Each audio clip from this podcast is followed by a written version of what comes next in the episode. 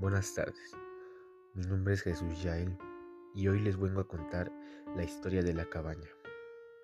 Esta es la historia jamás contada de un cazador que un día fue al bosque a hacer precisamente eso, cazar.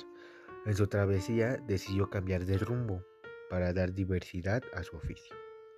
Así que giró su camioneta y la estacionó frente a un bosque desconocido que tenía la fama de ser abundante en presas grandes. Fue con su escopeta afianzada a sus manos, en espera de algún animal descuidado, pero no pudo ver más allá de su nariz, ya que de repente una abundante niebla se apoderó del panorama. Esta resaltaba, resultaba tan espesa y profunda que el cazador no pudo dar con su rumbo de origen y se adentró en el bosque más de lo que había planeado. Caminó y caminó, frotando sus manos en su antebrazo, pues la niebla trajo consigo un frío atroz que le caló hasta los tuétanos al pobre cazador, mientras un macabro humo blanco salía de su boca con cada respiración. A su vez, temblando como una hoja, el cazador comenzó a dar gritos desgarradores por la desesperación ya que sintió que dos días enteros habían pasado. Sentía hambre, sed, frío y angustia, hasta que a lo lejos de repente divisó una pequeña cabaña de madera.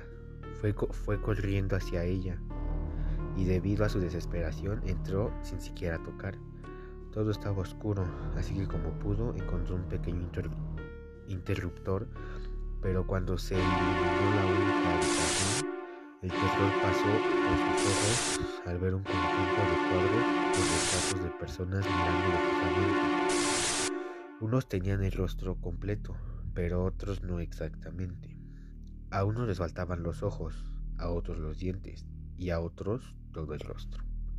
Sin embargo, cansado, confuso, aterrorizado y a su vez aliviado por haber encontrado un refugio, sin importar su apariencia, decidió que cualquier agujero sería mejor que aquella tortura despistante, por lo cual sacó una manta y prácticamente se desmayó debido al hambre, sed y la angustia.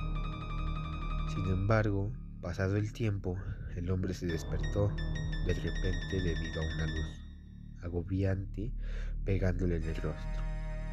Y en ese momento, al ver la manta que había usado frente a él, se dio cuenta de que aquellos cuadros no eran retratos, eran ventas.